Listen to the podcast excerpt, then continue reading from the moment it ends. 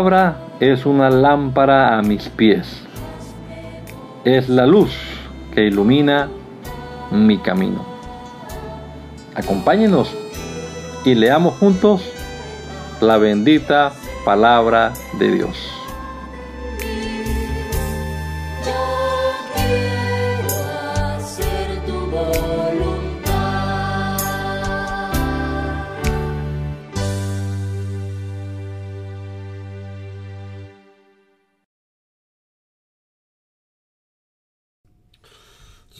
Dios, te damos muchas gracias por este nuevo amanecer, Señor, que nos permite disfrutar, por la vida que nos conservas todavía, Señor, la salud que disfrutamos y el poder comenzar este día una vez más leyendo tu palabra. Gracias te damos por eso, Señor Jesús. Te damos que nos ayudes y nos ilumines el entendimiento, Señor, con tu palabra de tal manera que podamos comprenderla y ponerla en práctica en nuestro diario vivir. Danos sabiduría, Señor, para poder hacerlo. Te lo rogamos en tu nombre poderoso, Señor, en el nombre de Jesús. Amén. Amén. Seguimos leyendo la palabra de Dios en la nueva traducción viviente. Estamos en el segundo libro de Samuel, capítulo número 20. Sucedió que había un alborotador allí de nombre Seba, hijo de Bicri, un hombre de la tribu de Benjamín. Seba tocó un cuerno de carnero y comenzó a repetir, Abajo la, dinastía de David. No nos interesa para nada el hijo de Isaí. Vamos, hombres de Israel, todos a sus casas. Así que todos los hombres de Israel abandonaron a David y siguieron a Seba, hijo de Bicri. Pero los hombres de Judá se quedaron con su rey y los cortaron hasta desde el río Jordán hasta Jerusalén. Cuando David llegó a su palacio en Jerusalén, tomó a las diez concubinas que había dejado para que cuidaran el palacio y las puso en reclusión. Les proveyó para sus necesidades, pero no volvió a acostarse con ninguna. De modo que cada una de ellas vivió como una viuda hasta que murió. Luego David le dijo a Amasa, moviliza al ejército de Judá dentro de tres días y enseguida preséntate aquí. Así que Amasa salió a notificar a la tribu de Judá, pero le llevó más tiempo del que le fue dado. Por eso David le dijo a Abisai, Seba, hijo de Bicri, nos va a causar más daño que Absalón. Rápido, toma a mis tropas y persíguelo antes de que llegue a la ciudad fortificada donde no podamos alcanzarlo.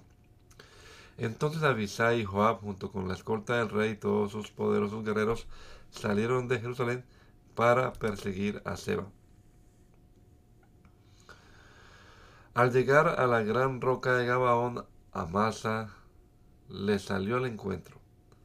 Joab llevaba puesta su túnica militar con una daga sujeta a su cinturón. Cuando dio un paso al frente para saludar a Amasa, sacó la daga de su vaina. ¿Cómo estás, primo mío? dijo Joab.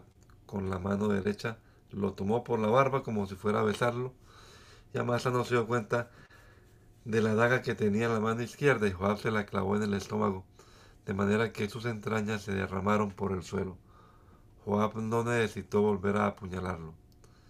Amasa pronto murió. Joab y su hermano Abisai le dejaron tirado allí y siguieron en busca de Seba. Uno de los jóvenes de Joab le gritó a las tropas de Amasa, si están a favor de Joab y David, vengan y sigan a Joab.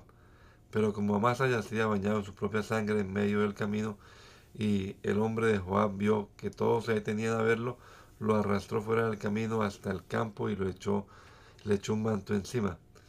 Con el cuerpo de Amasa quitado en medio, todos continuaron con Joab a capturar a Seba, hijo de Vicky.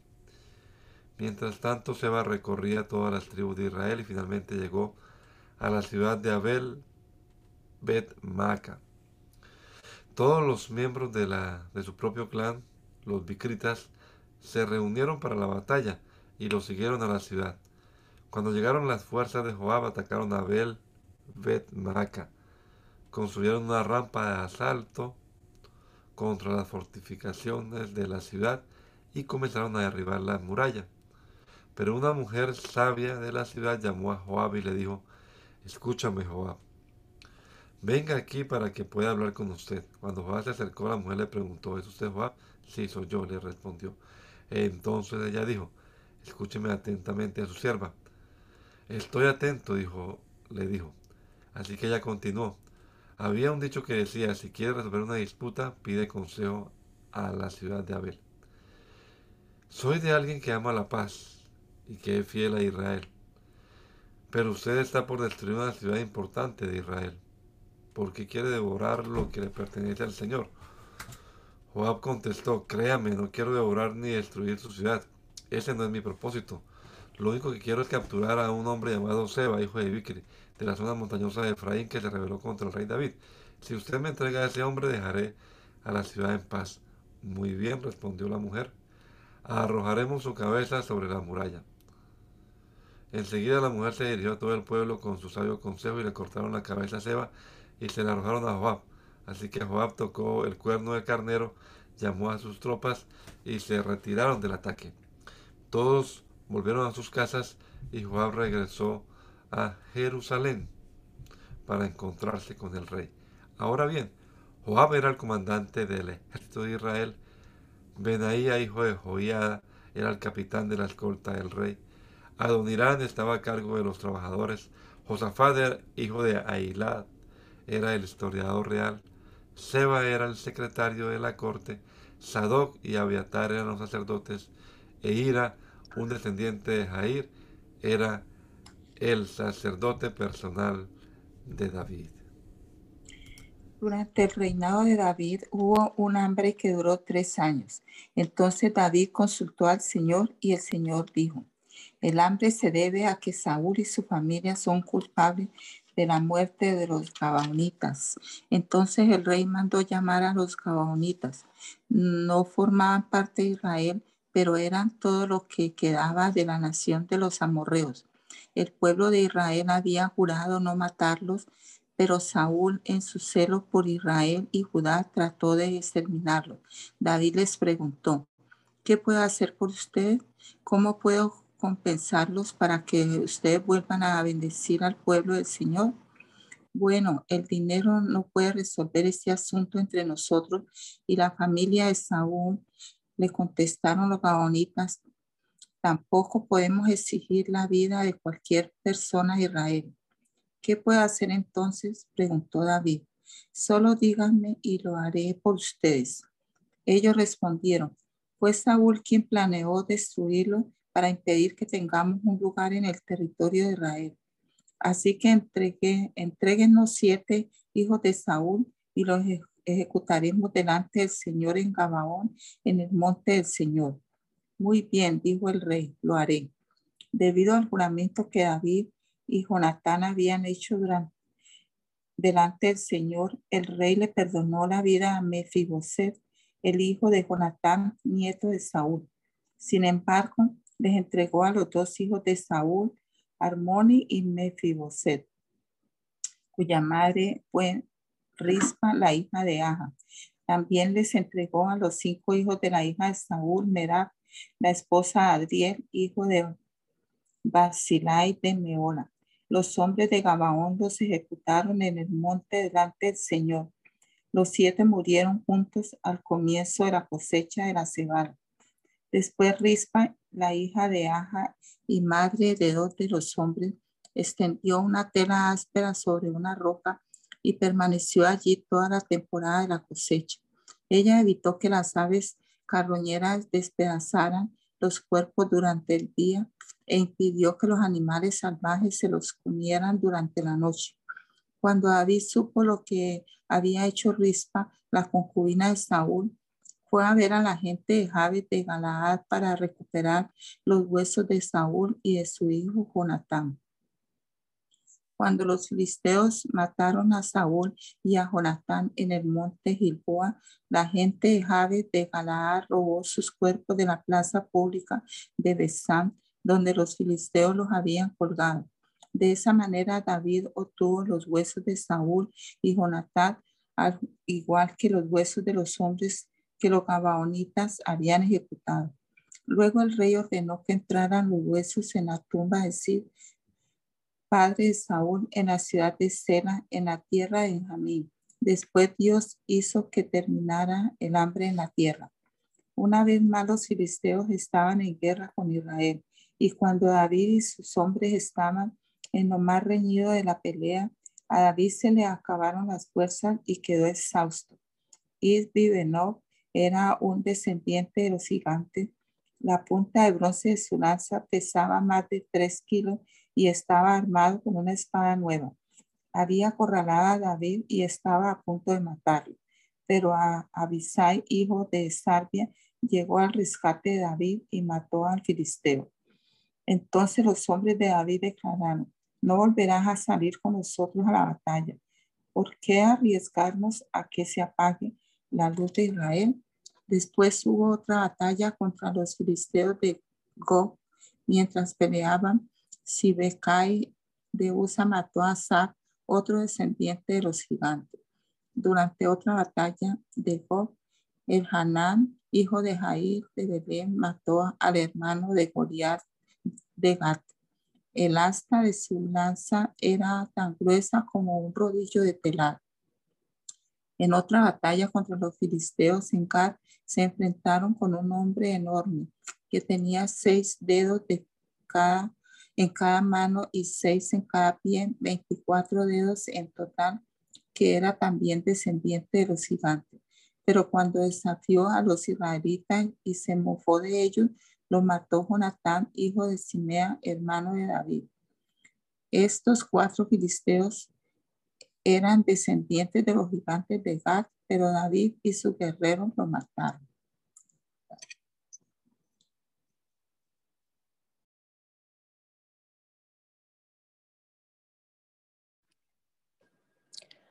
David entonó este cántico al Señor el día que el Señor lo rescató de todos sus enemigos y de Saúl.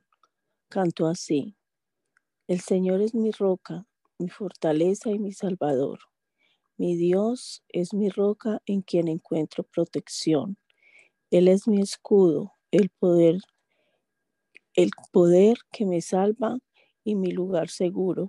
Él es mi refugio, mi salvador, el que me libra de la violencia. Clamé al Señor quien es digno de alabanza, y me salvó de mis enemigos. Las olas de la muerte me envolvieron, me arrasó una inundación devastadora. La tumba me envolvió con sus cuerdas, la muerte me tendió una trampa en el camino. Pero en mi angustia clamé al Señor. Sí, clamé a Dios por ayuda. Él me oyó desde mi santuario. Mi clamor llegó a sus oídos. Entonces la tierra se estremeció y tembló. Se sacudieron los cimientos de los cielos, temblaron a causa de su enojo. De su, nariz salía humo a, a raudales. De su boca saltaban violentas llamas de fuego. Carbones encendidos se disparaban de él. Abrió los cielos y descendió. Había oscuras nubes de tormenta debajo de sus pies, voló montado sobre un poderoso ser angelical, remontándose sobre las alas del viento. Se envolvió con un manto de oscuridad y ocultó su llegada con densas nubes de lluvia. Un gran resplandor brilló alrededor de él y carbones encendidos se dispararon. El Señor retumbó desde el cielo, la voz del Altísimo resonó, disparó flechas y dispersó a sus enemigos, destelló su relámpago y ellos quedaron confundidos. Luego, a la orden del Señor, a la ráfaga de su aliento, pudo verse el fondo del mar y los cimientos de la tierra quedaron al descubierto. Él extendió la mano desde el cielo y me rescató me sacó de aguas profundas, me rescató de mis enemigos poderosos, de los que me odiaban y eran demasiado fuertes para mí. Me atacaron en un momento de angustia, pero el Señor me sostuvo, me condujo a un lugar seguro, me rescató porque en mí se deleita. El Señor me recompensó por hacer lo, lo correcto, me restauró debido a mi inocencia, pues he permanecido en los caminos del Señor. No me he apartado de mi Dios para seguir el mal. He seguido todas las ordenanzas. Nunca he abandonado sus decretos. Soy intachable delante de Dios. Me he abstenido del pecado. El Señor me recompensó por hacer lo correcto. Ha visto mi inocencia. Con los fieles te muestras fiel. A los íntegros les muestras integridad. Con los puros te muestras puro, pero te muestras astuto con los tramposos. Rescatas al, humilde, pero tus ojos observan al orgulloso y lo humillas. Oh Señor, tú eres mi lámpara. El Señor ilumina mi oscuridad. Con tu fuerza puedo aplastar a un ejército. Con mi Dios puedo escalar cualquier muro. El camino de Dios es perfecto. Todas las promesas del Señor demuestran ser verdaderas. Él es escudo para todos los que buscan su protección. Pues ¿Quién es Dios aparte del Señor? ¿Quién más que nuestro Dios es una roca sólida?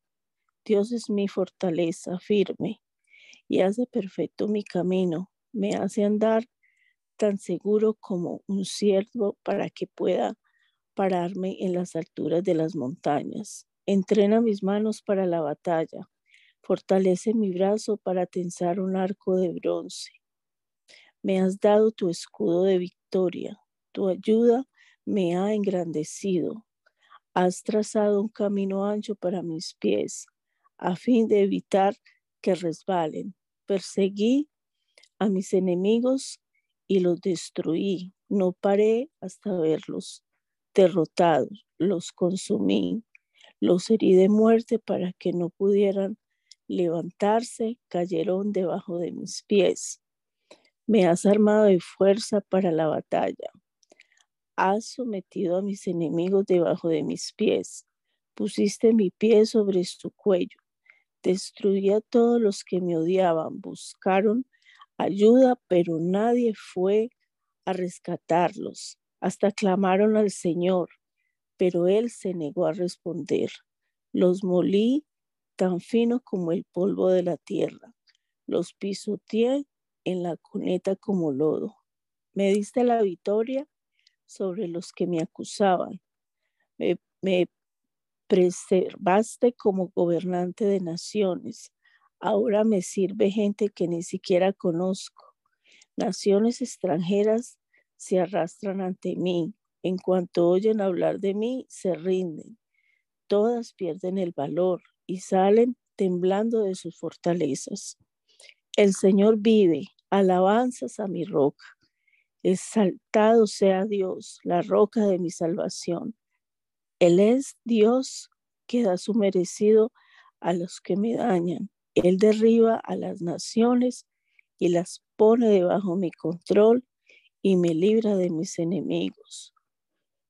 Tú me mantienes seguro, lejos del alcance de mis enemigos me salvas de violentos oponentes.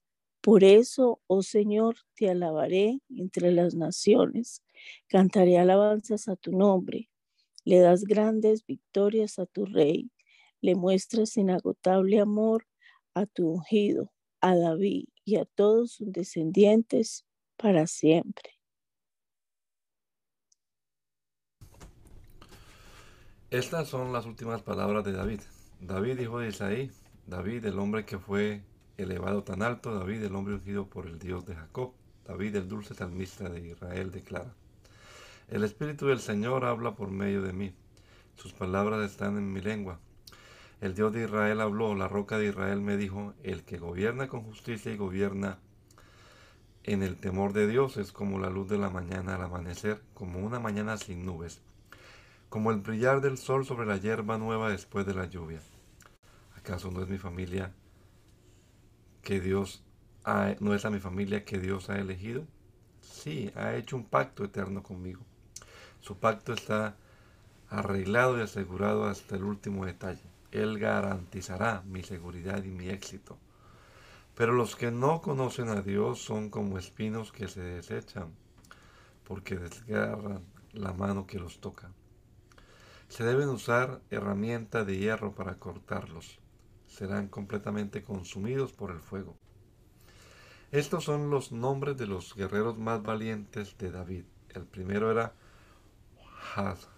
Hazobeam, el Acmonita, quien era el líder de los tres. Los tres guerreros más valientes entre los hombres de David. Una vez utilizó su lanza para matar a 800 guerreros enemigos en una sola batalla. El siguiente en rango entre los tres era Eleazar, hijo de Dodai, un descendiente de Ahoa. Una vez Eleazar y David juntos le hicieron frente a los filisteos cuando todo el ejército israelita había huido. Siguió matando a filisteos hasta que se le cansó la mano para levantar su espada y ese día el Señor le dio una gran victoria. El resto del ejército regresó recién a la hora de recoger el botín. El siguiente en rango era Sama, hijo de Age, de Arar. Cierta vez los filisteos se reunieron en Leí y atacaron a los israelitas en un campo lleno de lentejas. El ejército israelita huyó, pero Sama no se dio terreno en medio del campo e hizo retroceder a los filisteos. Así que el Señor le dio una gran victoria. Cierta vez durante la cosecha, cuando David estaba en la cueva de Adulán, el ejército filisteo estaba acampado en el valle de Refaín. Los tres, que formaban parte de los treinta, un grupo selecto entre los hombres de guerra de David, descendieron a la cueva para encontrarse con él. En aquel tiempo David se alojaba en la fortaleza y un destacamento filisteo había ocupado la ciudad de Belén. David les comentó a los hombres un vivo deseo. Ah, cómo me gustaría tomar un poco de esa buena agua del pozo que está junto a la puerta de Belén. Entonces los tres atravesaron las líneas filisteas, sacaron agua del pozo junto, con, junto a la puerta de Belén y se la llevaron a David. Pero David rehusó tomarla en cambio la derramó como ofrenda al Señor. No permita el Señor que la beba, exclamó. Esta agua es tan preciosa como la sangre de estos hombres, que arriesgaron la vida para traérmela. De manera que David no la tomó. Estos son ejemplos de las hazañas de los tres. Abisai, hijo de Sarbia, hermano de Joab, era líder de los treinta. En una ocasión usó su lanza para matar a trescientos guerreros enemigos en una sola batalla. Fue por hazañas como esta que se hizo tan famoso como los tres. Abisai era el comandante y el más famoso de los treinta, aunque no era uno de los tres. Estaba también Benaía, hijo de Joyada, un valiente guerrero de Capsel, quien hizo muchas proezas heroicas, entre ellas mató a dos campeones de Moab. En otra ocasión, en un día de mucha nieve, Benaía persiguió a un león hasta un hoyo y lo mató. Otra vez, armado solamente con un palo, mató a un gran guerrero egipcio que estaba armado con una lanza. Benaí arrancó la lanza de la mano del egipcio y lo mató con ella. Hazañas como esta hicieron a Benaía tan famoso como los tres, los guerreros más valientes. Recibió más honores de los demás miembros de los treinta, aunque no era uno de los tres. Además, David lo nombró capitán de su escolta.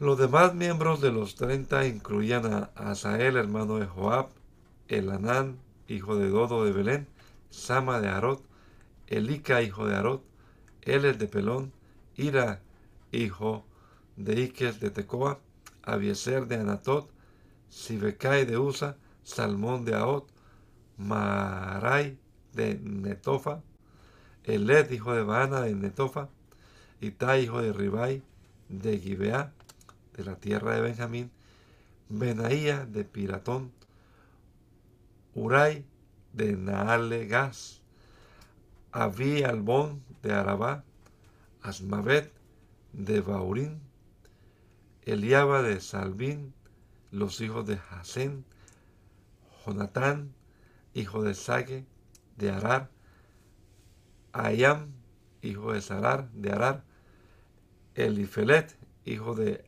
Asbai de Maca, Elián, hijo de Aitofel de Gilo, es Esro de Carmelo,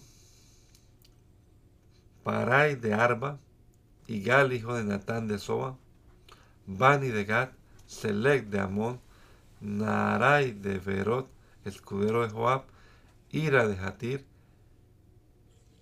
Gaber, Gareb de Hatir, Urias elitita, en total eran 37. Una vez más el enojo del Señor ardió contra Israel y provocó que David les hiciera daño al levantar un censo. Ve y cuenta a las personas de Israel y Judá, le dijo el Señor.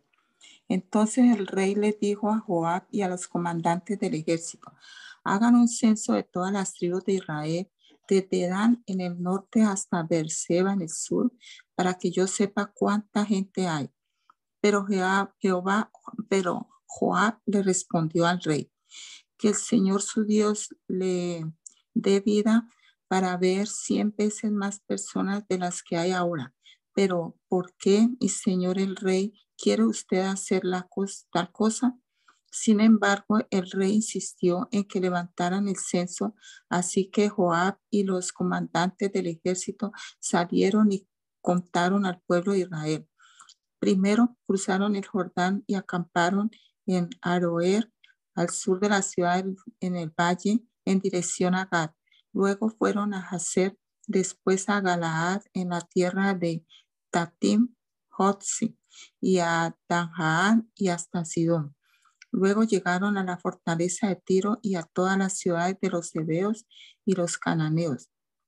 Finalmente fueron al sur de, Judá, aún hasta Berseba. Habiendo recorrido toda la tierra durante nueve meses y veinte días, regresaron a Jerusalén. Joab informó el número de personas al rey. Había en Israel 800 mil guerreros competentes que podían manejar una espada y además 500 mil en Judá. Pero después de haber levantado el censo, a David le comenzó a remorder la conciencia y le dijo al Señor, He pecado grandemente por haber hecho este censo. Señor, te ruego que perdones mi culpa por haber cometido esta tontería. A la mañana siguiente, la palabra del Señor vino al profeta Gad, quien era el vidente de David, y le dio este mensaje. Ve y dile a David, esto dice el Señor, te doy tres opciones, escoge uno de estos castigos y yo te lo impondré. De modo que acá fue a ver a David y le preguntó, ¿vas a elegir tres años de hambre en toda la tierra o tres meses de huir de tus enemigos o tres días de una terrible plaga por todo el país? Piénsalo bien y decide qué respuesta debo darle al Señor quien me envió. Estoy en una situación desesperada, le respondió David a Gad. Mejor que caigamos nosotros en las manos del Señor, porque su misericordia es grande y que no caiga yo en manos humanas. Por lo tanto, el Señor mandó una plaga sobre Israel esa mañana que duró tres días.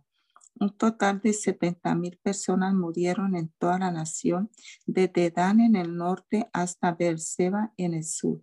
Sin embargo, cuando el ángel se disponía a destruir Jerusalén, el Señor desistió y le dijo al ángel de la muerte, detente, ya es suficiente. En ese momento el ángel del Señor estaba junto al campo de trillar de Araúna el Jebuseo. Cuando David vio al ángel, le dijo al Señor, soy yo el que pecó e hizo el mal, pero estas personas son tan inocentes como ovejas ¿Qué han hecho que tu enojo caiga sobre mí y mi familia. Ese día Gad fue a ver a David y le dijo, sube y edifica un altar al Señor en el campo de trillar de Araúna, el Jebuseo. Así que David subió para hacer lo que el Señor le había ordenado. Cuando Araúna vio al rey y a sus hombres acercándose, salió y se inclinó ante el rey rostro en tierra. ¿Por qué ha venido mi señor el rey? preguntó Araúna. David le contestó, vine a comprar tu campo de trillar y a edificar allí un altar al Señor para que Él detenga la plaga. Tómelo, mi Señor el Rey, y úselo como usted quiera. Le respondió Araúna a David. Aquí hay bueyes para la ofrenda quemada y puede usar los tablones de trillar y los yugos de los bueyes como leña para hacer un fuego sobre el altar. Le daré todo a usted, su majestad, y que el Señor su Dios acepte su sacrificio. Pero el rey le respondió a Araúna, no, insisto en comprarlo. No le presentaré ofrendas quemadas al Señor mi Dios que no me hayan costado nada. De modo que David le pagó cincuenta piezas de plata por el campo de trillar y por los bueyes. Allí David edificó un altar al Señor y sacrificó ofrendas quemadas y ofrendas de paz. Y el Señor contestó la oración que hizo por la tierra y se detuvo la plaga que azotaba a Israel.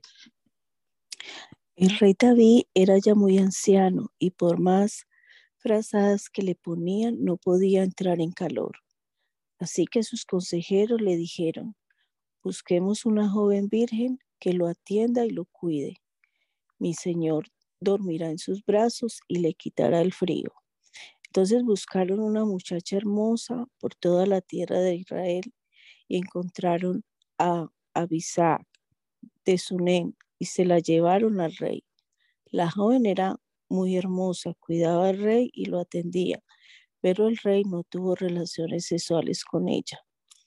Por ese tiempo, Adonías, hijo de David, cuya madre era Agid, comenzó a jactarse diciendo, voy a proclamarme rey, voy a proclamarme rey. Así que consiguió carros de guerra con sus conductores y, reclutó 50 hombres para que corrieran delante de él. Ahora bien, su padre, el rey David, jamás lo había disciplinado, ni siquiera le preguntaba, ¿por qué haces esto o aquello? Adonías había nacido después de Absalón y era muy apuesto. Adonías se apoyó en Joá, hijo de Sarbia, y en el, y en el sacerdote Abiatar, y ellos aceptaron ayudarlo a llegar a ser, rey. Sin embargo, el sacerdote Sadó y Benaía, hijo de Joiada, junto con el profeta Natán, Simei, rey y la guardia personal de David se negaron a ayudar a Adonías.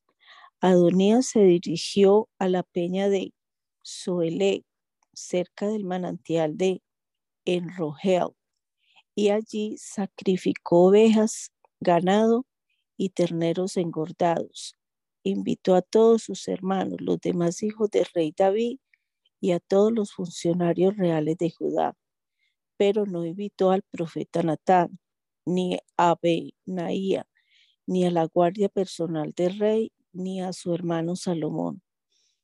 Entonces Natán fue a ver a Bersabé, la madre de Salomón, y le preguntó, ¿no te has enterado de que el hijo de Agui Adonías se proclamó rey? Nuestro señor David ni siquiera lo sabe. Si deseas salvar tu vida y la de tu hijo Salomón, sigue mi consejo. Ve ya mismo a ver al rey David y dile, mi señor el rey, ¿acaso no me hiciste un juramento cuando me dijiste, definitivamente tu hijo Salomón será el próximo rey y se sentará en mi trono? Entonces, ¿por qué Adonías se ha proclamado rey? Y mientras tú aún estés hablando con el rey, yo llegaré y confirmaré todo lo que has dicho. Entonces Besabé entró en la habitación del rey. David era ya muy viejo y Abisá lo cuidaba. Bexabé se inclinó ante él. ¿En qué te puedo ayudar? le preguntó el rey.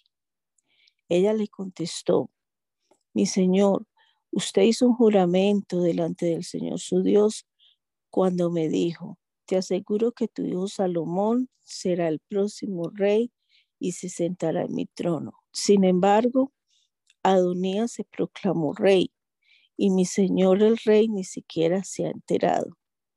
Ha sacrificado gran cantidad de ganado, terneros engordados y ovejas, y ha invitado a todos los hijos del rey a la celebración.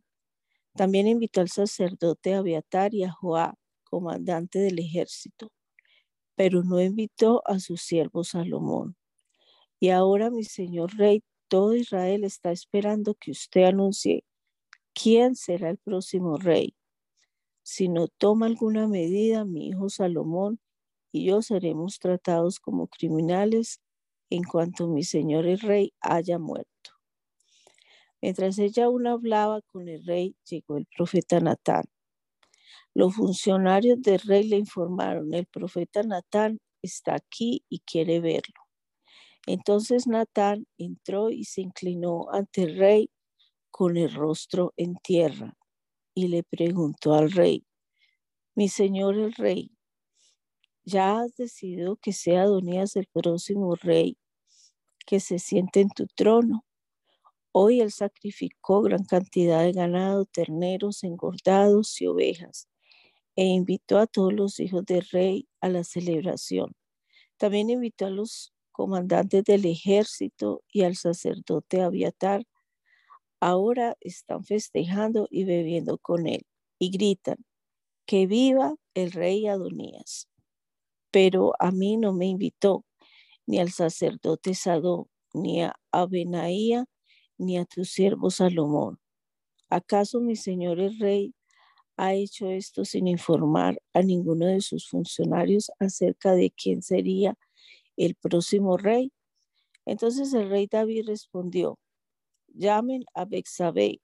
Así que Bexabé volvió a entrar y se quedó de pie delante del rey y el rey repitió su juramento. Tan cierto como el Señor vive y me ha rescatado de todo peligro. Tu hijo Salomón será el próximo rey y se sentará en mi trono este mismo día, tal como te lo juré delante del Señor, Dios de Israel. Entonces Besabé se inclinó ante el rey con el rostro en tierra y exclamó, que viva por siempre mi Señor, el rey David. Entonces el rey David ordenó, llamen al sacerdote Sadó, al profeta Natán y a Benaía, hijo de Joida. Cuando ellos llegaron a la presencia del rey, él les dijo, lleven a Salomón y a mis funcionarios hasta el manantial de Gión. Salomón irá montado en mi mula.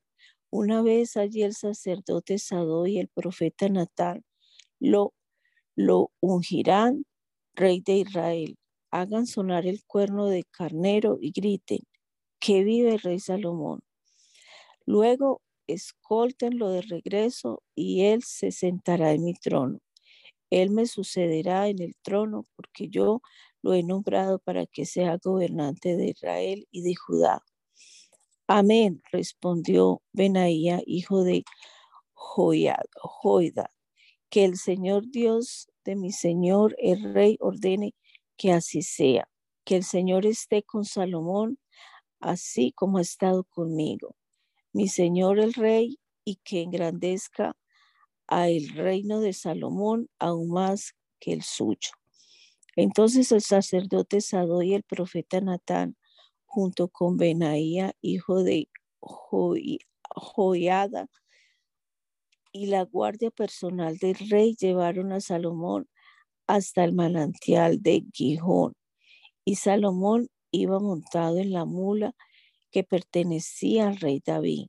Allí el sacerdote Sadó tomó de la, de la carpa sagrada el frasco de aceite de oliva y ungió a Salomón con aceite. Luego hicieron sonar el cuerno de carnero y toda la gente gritó, que viva el rey Salomón. Toda la multitud siguió a Salomón hasta Jerusalén, tocando flautas y gritando de alegría. La celebración estaba tan alegre y estruendosa que el sonido hacía temblar la tierra. Adonías y sus invitados escucharon la celebración y los gritos casi al terminar el banquete. Cuando Joab oyó el sonido del cuerno del carnero, preguntó, ¿qué está pasando? ¿Por qué hay tanto alboroto en la ciudad? No había terminado de hablar cuando llegó Jonatán, hijo del sacerdote Abiatar. Entra, le dijo Adonías, porque eres un hombre bueno, seguramente trae buenas noticias. Para nada, respondió Jonatán.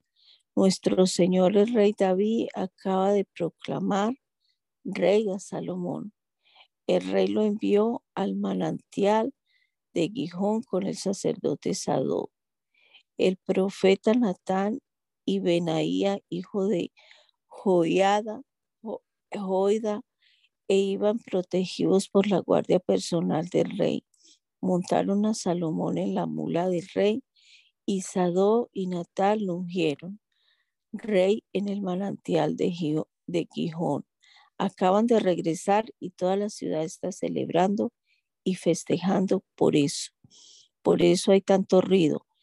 Es más, ahora mismo Salomón está sentado en el trono real como rey y todos los funcionarios, funcionarios reales han ido a felicitar al rey David y a decirle que su Dios aumente la fama de Salomón aún más que la suya y que engrandezca el reinado de Salomón aún más que el suyo. Entonces el rey inclinó la cabeza en adoración mientras estaba en su cama y dijo, Alabado sea el Señor, Dios de Israel, quien el día de hoy ha escogido a un sucesor que se siente en mi trono mientras yo aún vivo para presenciarlo. Entonces todos los invitados de Adonías, presos del pánico, saltaron de la mesa del banquete y se dispersaron velozmente. Adonías tuvo miedo de Salomón, por lo que corrió a la carpa sagrada y se agarró de los cuernos del altar. Pronto llegó a Salomón la noticia de que Adonías por temor se había agarrado de los cuernos del altar y rogaba, que rey Salomón jure hoy que no me matará. Salomón respondió, si él demuestra ser leal, no se le tocará un pelo de la cabeza, pero si causa problemas, morirá. Entonces el rey Salomón mandó llamar a Adonías y lo bajaron del altar. Adonías llegó y se inclinó respetuosamente al rey ante el rey Salomón, quien lo despidió diciéndole, vete a tu casa. Cuando ya se acercaba el momento de morir, el rey David le dio el siguiente encargo a su hijo Salomón. Yo voy camino al lugar donde todos partirán algún día. Ten valor y sé hombre. Cumple los requisitos del Señor tu Dios y sigue todos sus caminos. Obedece los decretos, los mandatos, las ordenanzas y las leyes que están escritas en la ley de Moisés para que tengas éxito en todo lo que hagas y donde quiera que vayas. Si lo haces, el Señor cumplirá la promesa que me hizo cuando me dijo, si tus descendientes viven como debe ser y me siguen fielmente, con todo el corazón y con toda el alma, siempre habrá uno de ellos en el trono de Israel. Además, ya tú sabes lo que me hizo Joab, hijo de Sarbia, cuando mató a mis dos comandantes del ejército, a Abner, hijo de Ner, y a Masa, hijo de Jeter. Él pretendió que fuera un acto de guerra, pero estábamos en tiempo de paz, con lo cual manchó con sangre inocente su cinto y sus sandalias. Haz con él lo que mejor te parezca, pero no permitas que envejezca y vaya a la tumba en paz. Sé bondadoso con los hijos de Barzilai, de Galaad. Haz que sean invitados permanentes en tu mesa, porque ellos me cuidaron cuando yo huía de tu hermano Absalón. Acuérdate de Simei, hijo de Gera, el hombre de Baurín, de la tribu de Benjamín. Él me maldijo con una maldición terrible cuando yo escapaba hacia Mahanaín. Cuando vino a verme el río Jordán, yo le juré por el Señor que no lo mataría. Pero ese juramento no lo hace inocente. Tú eres un hombre sabio y sabrás cómo darle una muerte sangrienta. Luego David murió y fue enterrado con sus antepasados en la ciudad de David.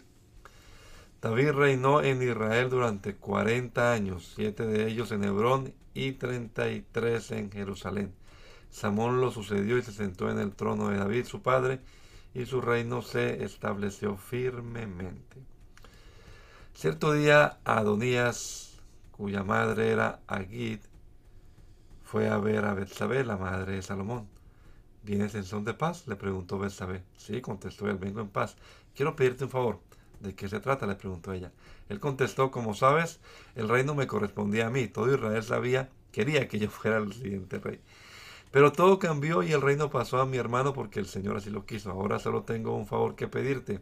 No me lo niegues. ¿De qué se trata? preguntó ella. Él contestó, habla con el rey Salomón de mi parte, porque yo sé que él hará cualquier cosa que tú le pidas. Dile que me permita casarme con Abisag, la muchacha de Sunem. Está bien, respondió Besabé. Le hablaré al rey por ti.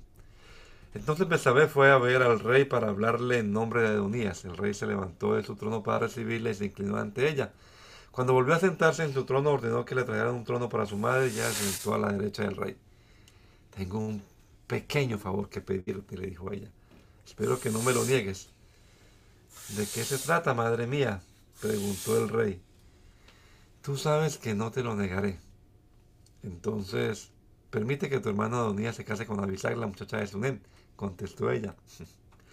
¿Cómo es posible que tú me pidas que entregue a Abisag en matrimonio a Adonías? preguntó el rey Salomón. Sería lo mismo que pedirme que le dé el reino. Tú sabes que él es mi hermano mayor y que tiene de su lado al sacerdote Abiatar y a Joab, hijo de Sarbia. Entonces el rey Salomón hizo un juramento delante del Señor diciendo, que Dios me hiera e incluso me mate si Adonías no ha sellado su destino con esa petición.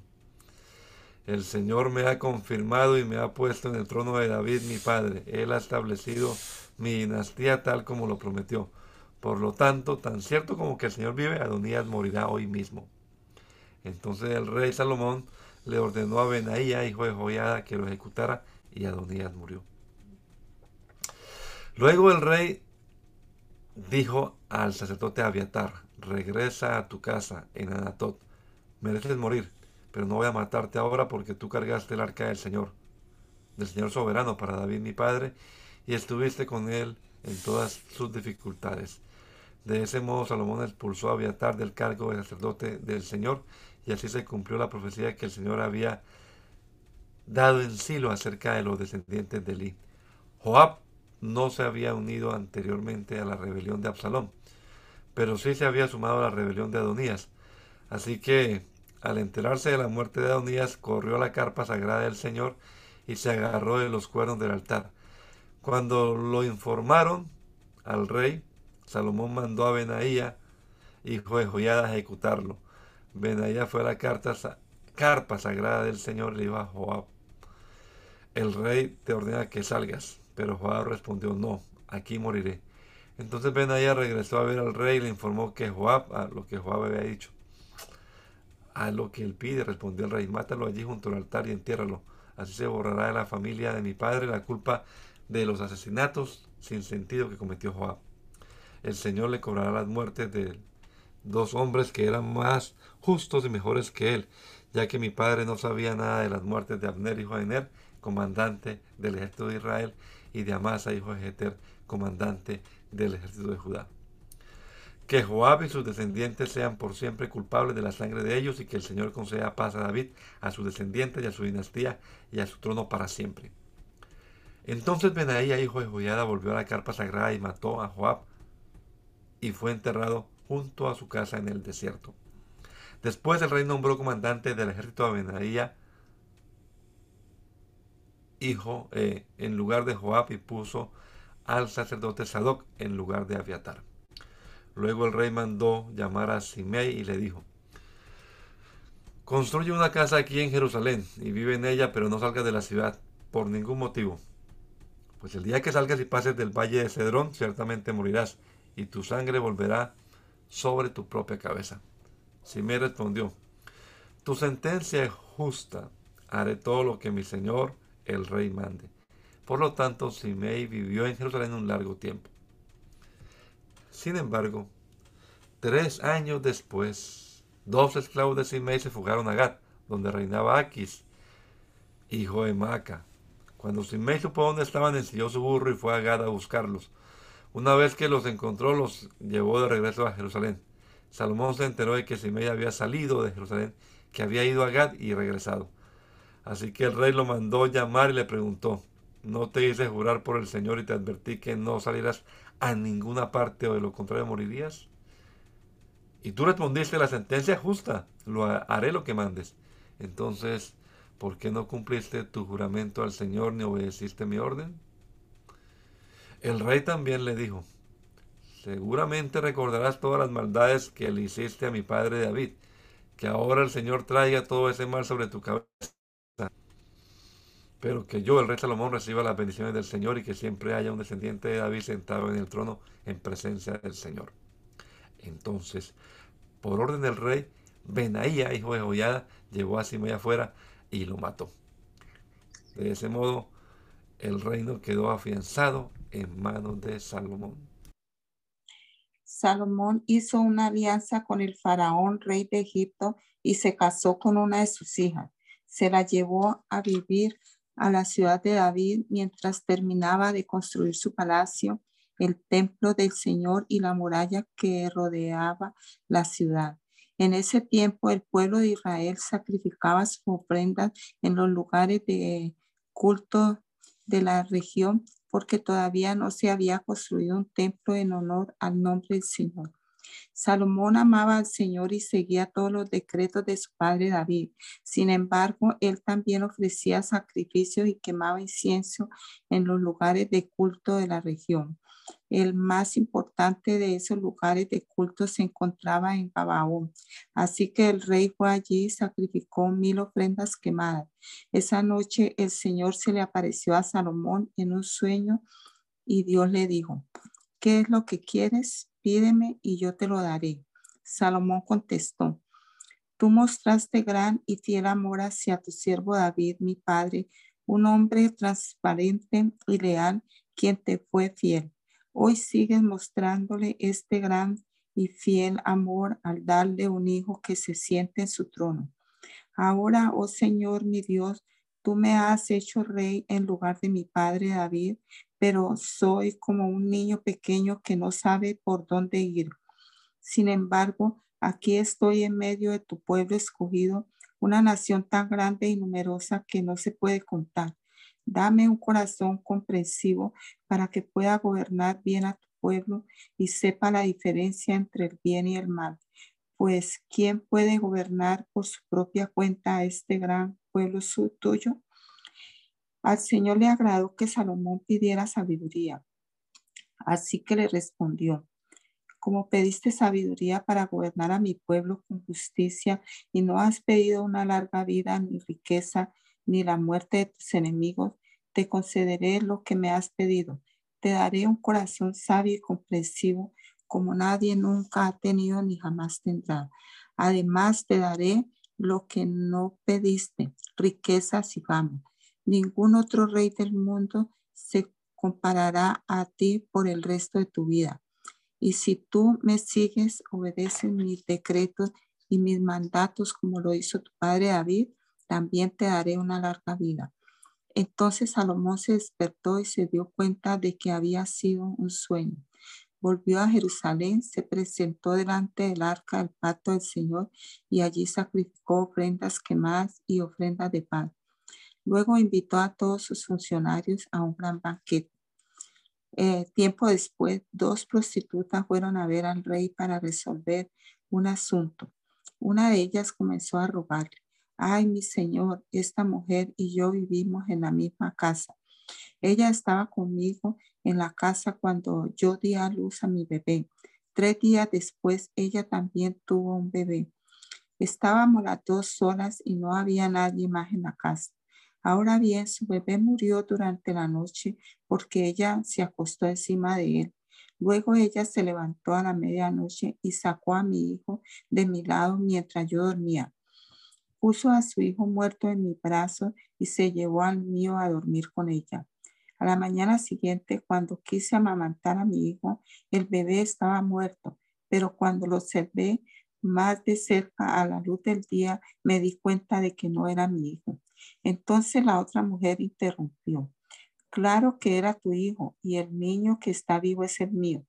No, dijo la mujer que habló primero. El niño que está vivo es el mío y el que está muerto es el tuyo.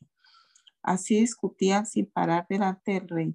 Entonces el rey dijo, aclaremos los hechos. Las dos afirman que el niño que está vivo es suyo y cada uno dice el que está muerto pertenece a la otra. Muy bien, tráigame una espada. Así que le trajeron una espada. Luego dijo, partan al niño que está vivo en dos y denle la mitad del niño a, a, una y la otra mitad a la otra. Entonces la verdadera madre del niño, la que lo amaba mucho, gritó, oh no, mi señor, denme el niño a ella, pero por favor no lo maten. En cambio, la otra mujer dijo, me parece bien, así no será ni tuyo ni mío, divídalo entre las dos. Entonces el rey dijo, no maten al niño, déselo a la mujer que desea que viva, porque ella es la madre. Cuando el pueblo se enteró de la decisión que había tomado el rey, todos en Israel quedaron admirados porque reconocieron la sabiduría que Dios le había dado para impartir justicia.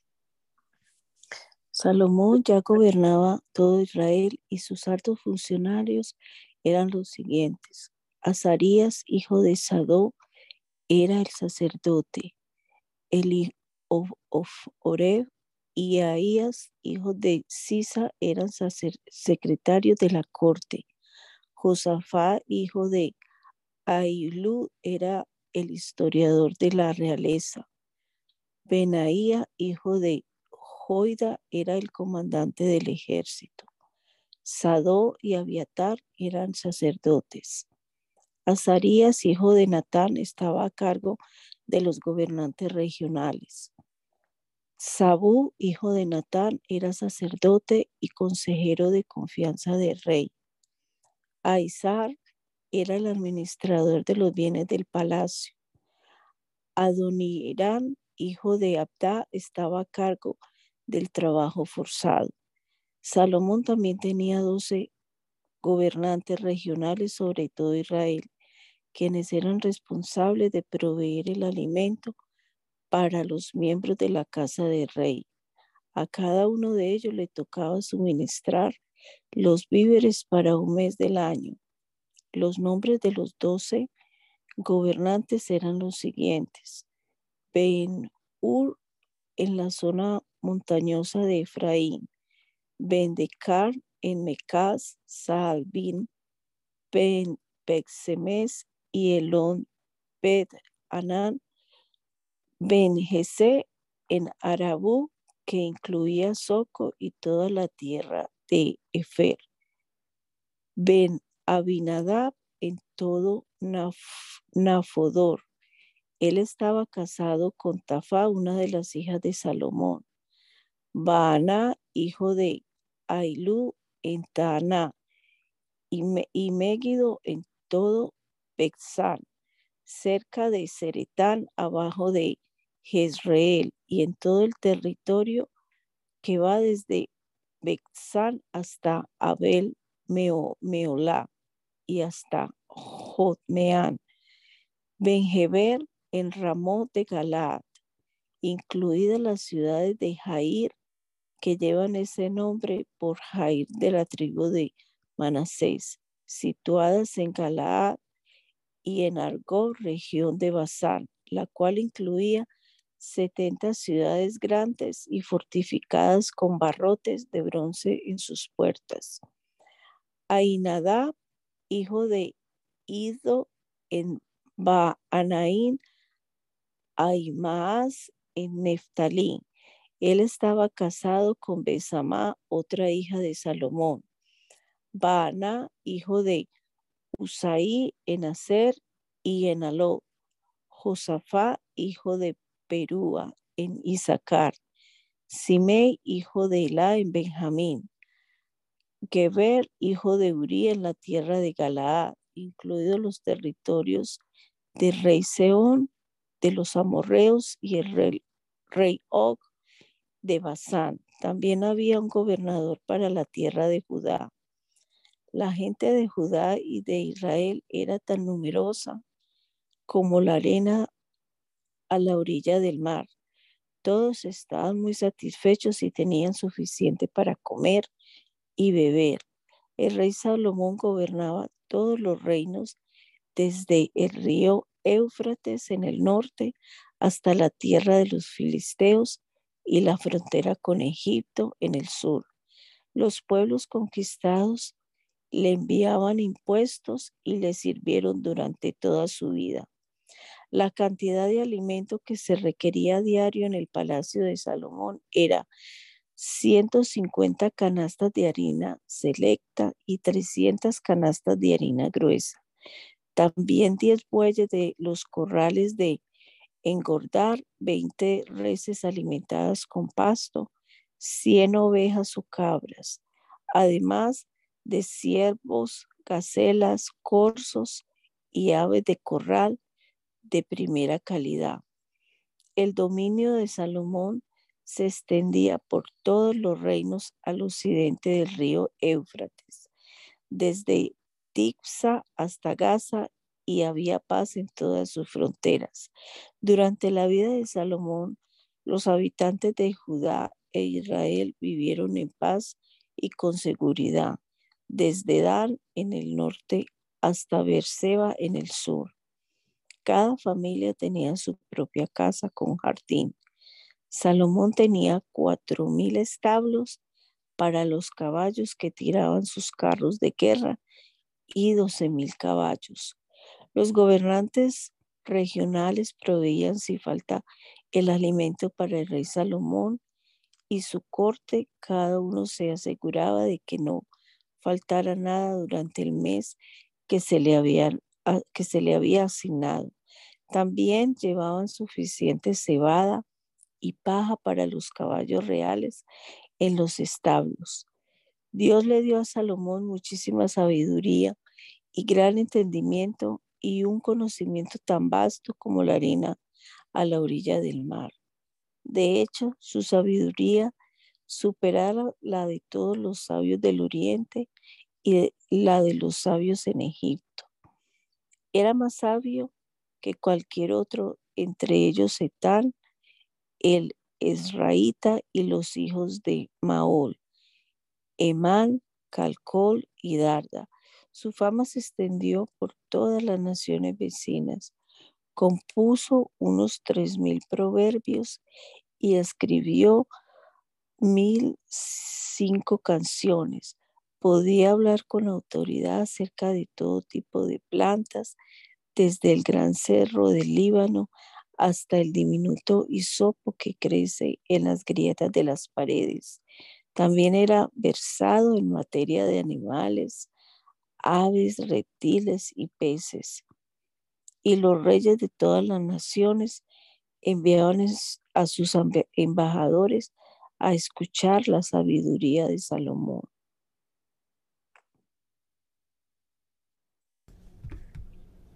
Irán, rey de Tiro, siempre había sido un amigo fiel de David. Cuando Irán se enteró de que Salomón, hijo del rey David era el nuevo rey de Israel, envió mensajeros a felicitarlo.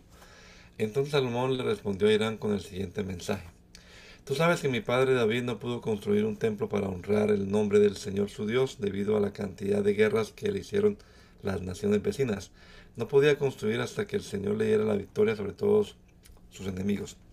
Sin embargo, ahora el Señor mi Dios me ha dado paz en todo el territorio. No tengo enemigos y todo marcha bien. Así que tengo planeado construir un templo para honrar el nombre del Señor mi Dios, tal como él había indicado a mi padre David. Pues el Señor le dijo, tu hijo, a quien yo pondré en tu trono, construirá el templo para honrar, para honra de mi nombre.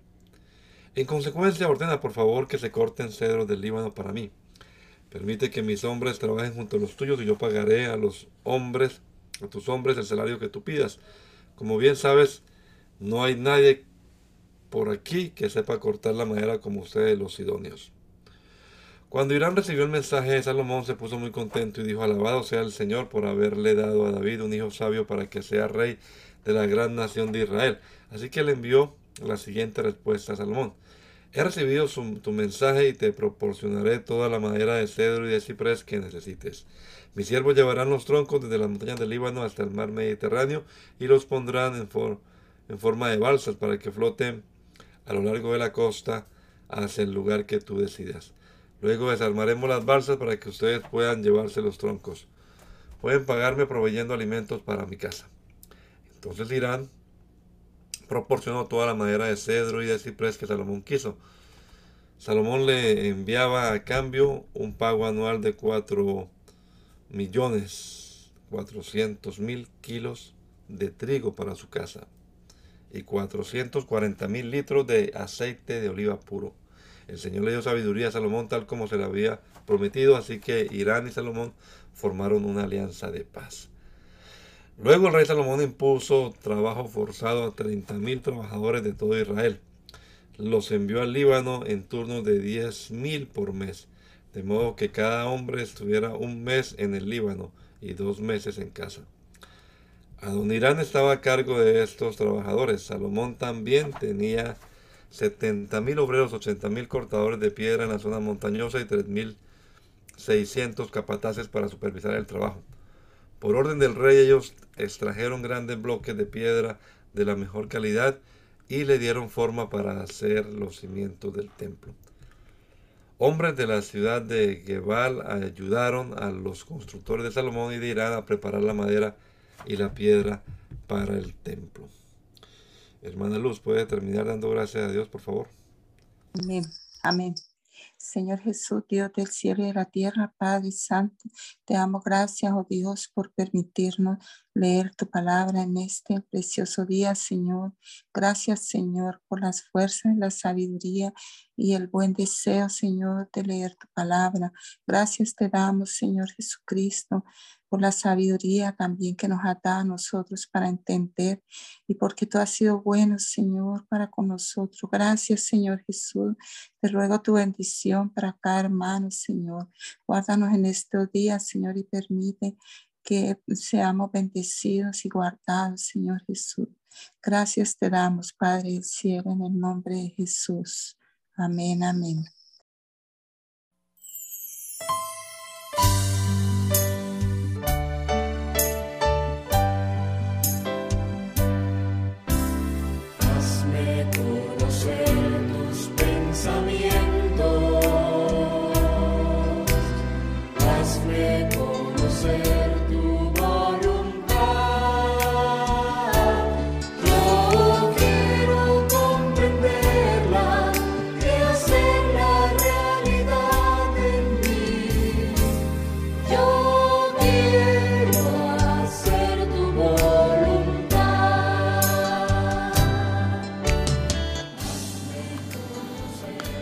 El mandamiento es lámpara y la enseñanza es luz. Y las reprensiones son el camino de la vida. Espero que esta lectura de la palabra de Dios haya sido de edificación para su vida y la de su familia. Gracia y paz.